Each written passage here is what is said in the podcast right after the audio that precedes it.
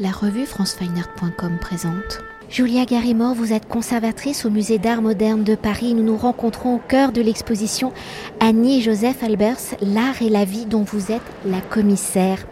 Alors rassemblant plus de 350 œuvres, peintures, photographies, meubles, œuvres graphiques et textiles, l'exposition du musée d'art moderne de Paris est la première consacrée à l'œuvre et à la vie du couple d'artistes Annie et Joseph Albers, où tout au long de leur carrière, dans un dialogue permanent, chacun dans sa spécialité, a su développer une écriture plastique singulière, considérée aujourd'hui comme la base du modernisme.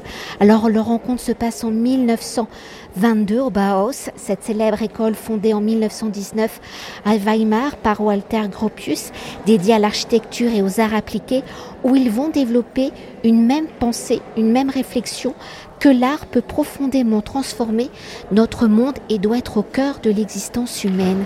Alors Joseph rentre au Bauhaus en 1920.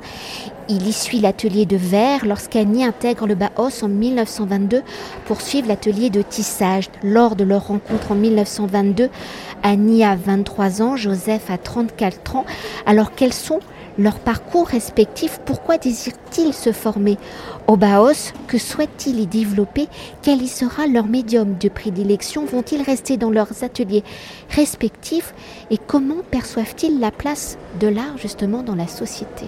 Lorsque le Bauhaus était créé par Walter Gropius en 1919, dans le manifeste euh, qui a été publié euh, dans la même année, hum, Walter Gropius a annoncé cette école expérimentale comme un lieu euh, où les arts appliqués et les beaux-arts n'auraient plus lieu d'être séparés, mais se rejoignent complètement. Donc il n'y a plus du tout de séparation. Donc l'artisanat était considéré au même titre que les beaux-arts. Et euh, cette nouvelle approche euh, très expérimentale et, interdisciplinaire a immédiatement euh, suscité de l'intérêt et de Joseph et de Annie. Donc il faut dire que Joseph est né dans une ville industrielle à Potrop, qui est la ville de Potrop, dans une famille ouvrière. Il était déjà dans l'enseignement avant, donc il a donné des cours d'art dans des écoles municipales de Potrop et euh, par ailleurs, il a continué son travail artistique euh, parallèlement. Et euh, il a toujours souhaité intégrer l'artisanat qu'il voyait à la maison par son père, parce que son père était artisan, peintre, et d'ailleurs il a aussi fabriqué des instruments de musique, ce qui explique après l'intérêt de Joseph aussi à, à, la musique, on verra ça plus tard dans l'exposition. Et donc cet intérêt pour l'artisanat a trouvé finalement euh, sa réalisation par euh, son entrée dans l'école du Bauhaus. Annie, de son côté, euh, est née dans une famille bourgeoise berlinoise.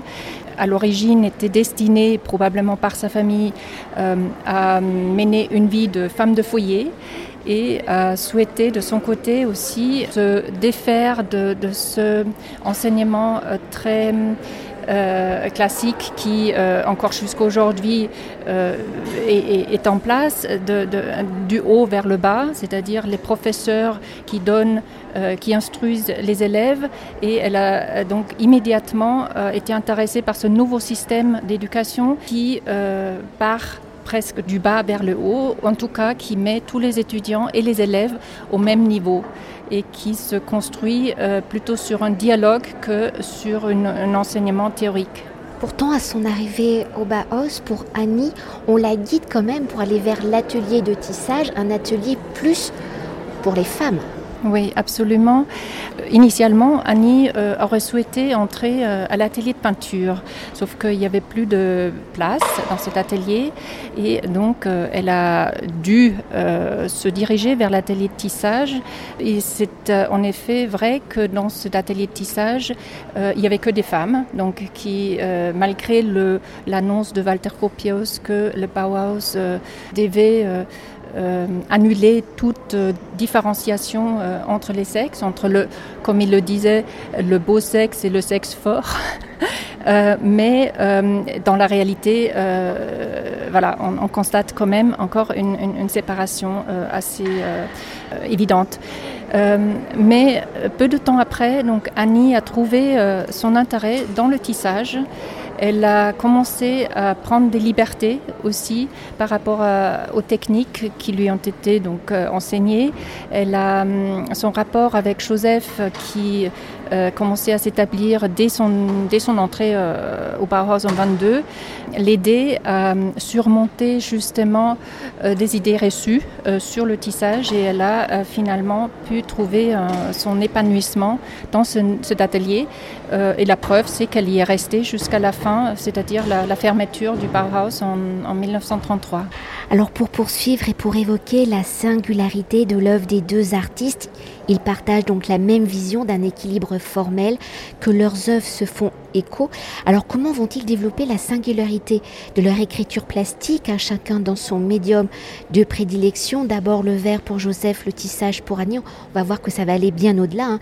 Pour aller justement au-delà de l'enseignement reçu au Baos, pour être et poursuivre le mouvement de leur déplacement géographique pour être en écho avec l'évolution de la société par l'expérimentation de nouveaux médiums, matériaux et écritures. Comment vont-ils justement faire évoluer leurs pratiques et leurs réflexions Quand vous évoqué la spécificité de chacun de ces deux, artistes, je ne peux que renvoyer euh, aux matériaux qu'ils ont euh, utilisés. Parce que euh, Joseph et Annie Albers euh, ont très vite euh, compris qu'il fallait euh, faire parler les matériaux. C'est-à-dire, ils ont cherché pendant toute leur vie à, leur donner une voix, à, leur, à faire sortir leur propriété, leur langage, comme ils l'ont nommé tous les deux. Et euh, donc euh, le fait que Annie travaille avec le textile et Joseph dans un premier temps avec le verre, avec euh, le bois, le métal, aussi le médium de la photographie. Donc ça les a très vite singularisés d'une certaine façon parce que chacun était très sensible et à l'écoute du langage de son matériau de prédilection. Ce qui est important également, euh, et c'est d'ailleurs pas par hasard que Joseph et Annie étaient atterrés par le Bauhaus, euh, c'est qu'ils avaient tous les deux un très grand intérêt pour l'enseignement. Pour eux, il fallait euh, retourner en quelque sorte aux sources et mettre en valeur l'individu créateur même. il ne s'agissait pas de, dans l'enseignement de plaquer euh, un, savoir théorique déjà existant qui est le fruit d'une réflexion de quelqu'un d'autre, euh, mais il s'agissait surtout d'expérimenter soi-même, d'observer le monde et de, créer ainsi ou de, susciter ainsi sa propre inventivité. Et je pense que cette démarche pédagogique qui leur tenait extrêmement à cœur a énormément influé euh, évidemment aussi leur propre travail.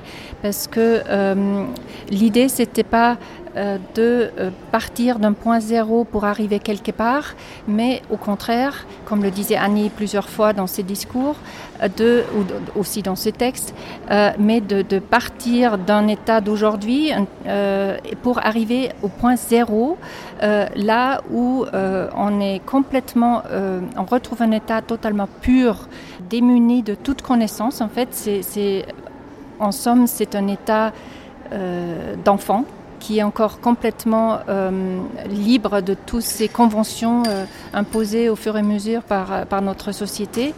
Et à partir de là, à partir de ce, point zéro, qui était donc le but, de démarrer et de créer.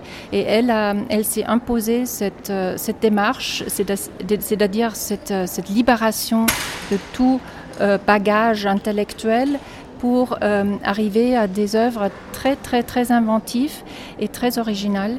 Et, c'est là où elle est, vraiment euh, fantastique, puisqu'il y a, y a des références euh, à, beaucoup de domaines et notamment à des moyens de communication. Ça nous amène à un autre sujet. Pour Joseph, euh, pareil, donc dans la mesure où euh, il considère euh, que l'art, que l'apprentissage ne doit pas se faire par la lecture de livres, mais justement par en pratiquant les choses lui-même, enfin soi-même, il nous montre à quel point donc l'art est une expérience et ses découvertes autour de, dans, sa recherche autour des couleurs euh, se manifestent euh, dans nombreuses séries, notamment celle des Homages to the Square. Et pour conclure notre entretien et pour évoquer l'articulation de l'exposition, comme elle est dédiée à l'œuvre de deux artistes, à la singularité de leur œuvre, mais aussi à l'histoire d'un couple. Comment le dialogue s'opère-t-il dans l'exposition? Avez-vous suivi le parcours de leur vie, le dialogue permanent qu'ils avaient instauré? Ou comment l'exposition montre-t-elle leur similarité mais aussi leurs différences?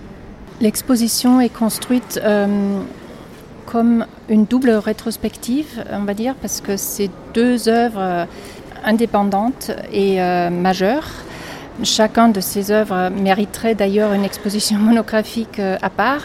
Nous, euh, notre parti pris était de présenter ces deux artistes en tant que couple. Donc, euh, nous avons choisi d'organiser le parcours par succession d'ensemble d'œuvres. Et de temps en temps, ponctuellement, deux œuvres individuelles se rejoignent sur une seule simèse et nous montrent à quel point euh, les œuvres des deux artistes font écho à quel point euh, leur recherche de couleurs se répond euh, l'un à l'autre et nous montre aussi l'importance qu'ont attribué les deux artistes aux matériaux. Évidemment, dans la mesure où leurs techniques étaient différentes. Donc Joseph, comme déjà dit, a longtemps voilà, au Bauhaus a, travaillé le verre, euh, le, bois, le métal, la photographie, la gravure déjà. Euh, après, à partir du Black Mountain College, il a euh, commencé à faire de la peinture. Annie est restée pendant toute sa vie dans le textile, sauf tout à la fin, à partir des années 60.